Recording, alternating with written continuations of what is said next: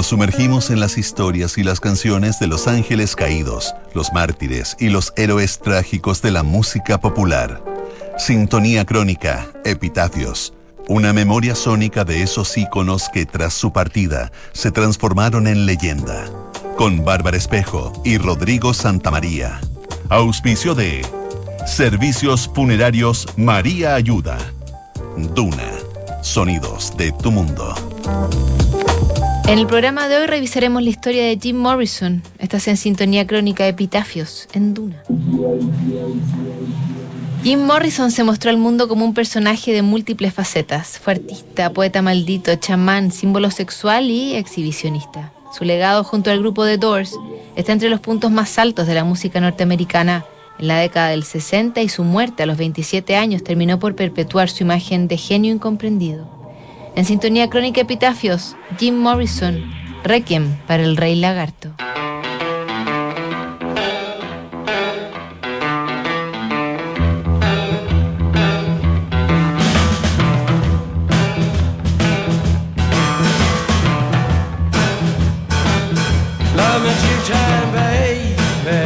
Jim Morrison es una de las figuras claves de la cultura pop que dejó la sociedad norteamericana en los años 60. Dueño de una personalidad tan atractiva como compleja, logró perpetuar sus dotes líricos al frente del cuarteto The Doors, un grupo que supo retratar en un puñado de discos la época convulsa y cambiante que le tocó vivir. Desde la adoración máxima hasta la repulsión, no había opiniones unívocas a la hora de describir el fenómeno que Morrison representó en su tiempo. Sus escándalos no alcanzaron a opacar el grueso de su obra y su muerte en París, agrandó su condición de mito a tal punto que su tumba en el cementerio Lachaise es un sitio de procesión obligada hasta el día de hoy. People are strange when you're a stranger. Faces look ugly when you're alone. Women seem wicked when you're unwanted. Streets are uneven when you're down. When you're strange, faces come out of the rain. When you're strange, no one remembers your name. When you're strange when you're strange, when you're strange. People are strange when you're a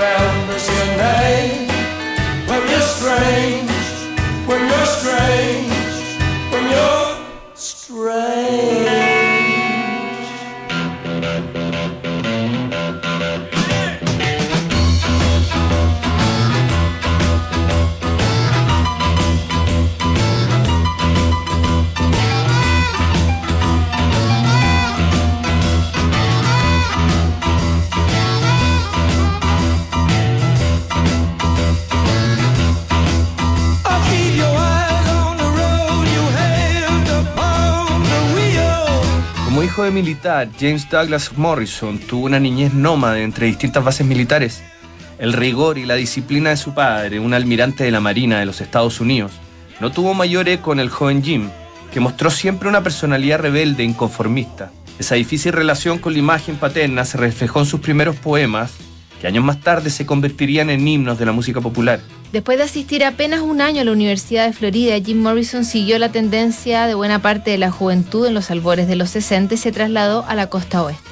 Como estudiante de cine en la Universidad de California, encontró la inspiración en la poesía del británico William Blake y en algunos escritos filosóficos de Nietzsche.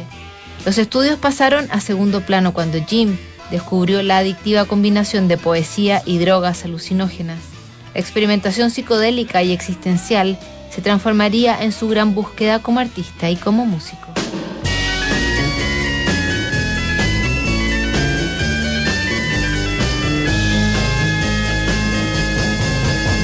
You know that it would be untrue.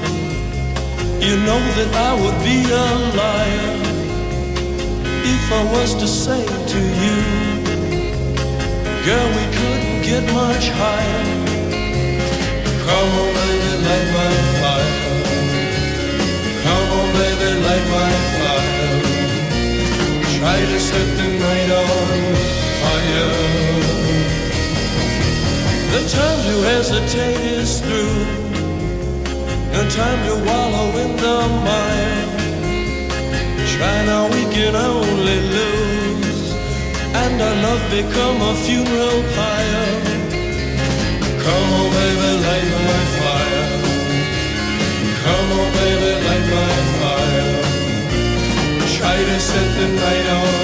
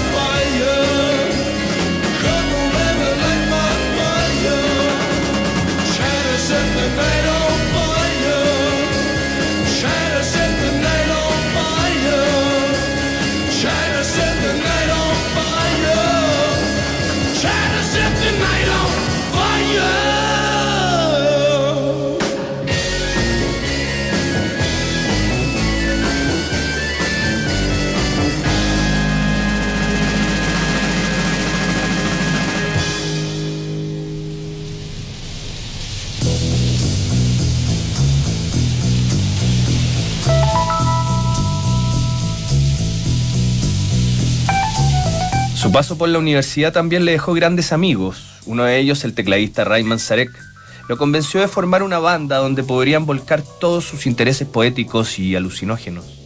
The Doors se terminó de conformar con el guitarrista Robbie Krieger y el baterista John Densmore, quienes aportaron la densidad musical suficiente para resaltar los textos de Morrison.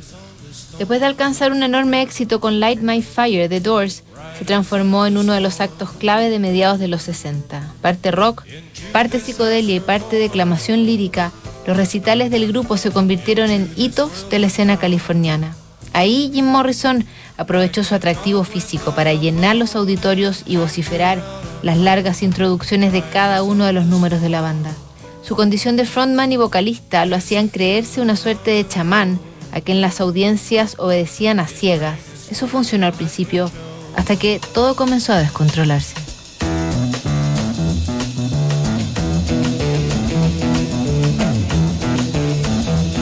You know the day destroys the night, night divides the day. Try to run, try to hide, break on through to the other side,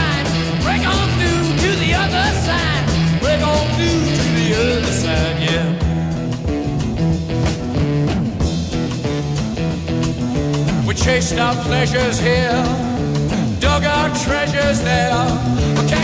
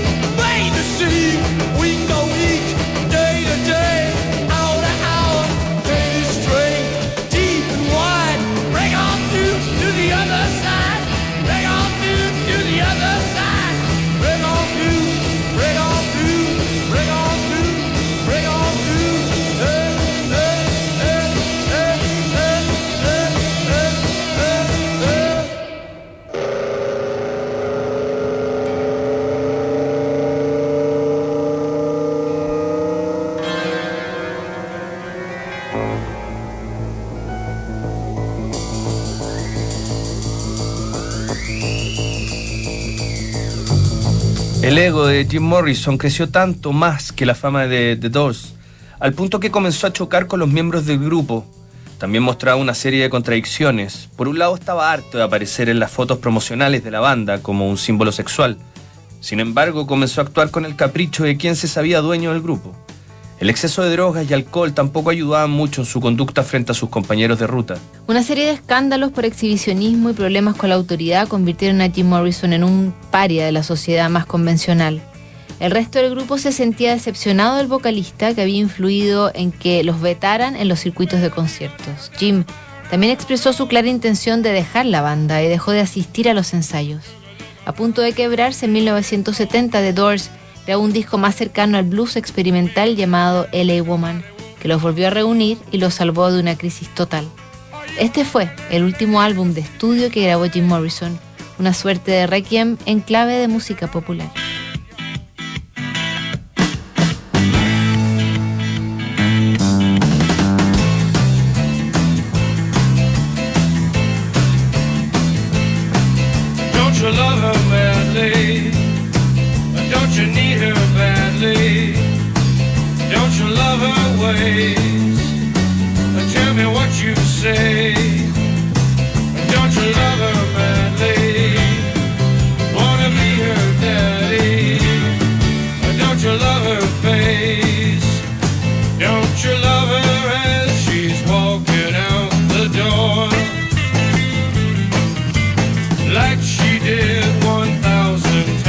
Before.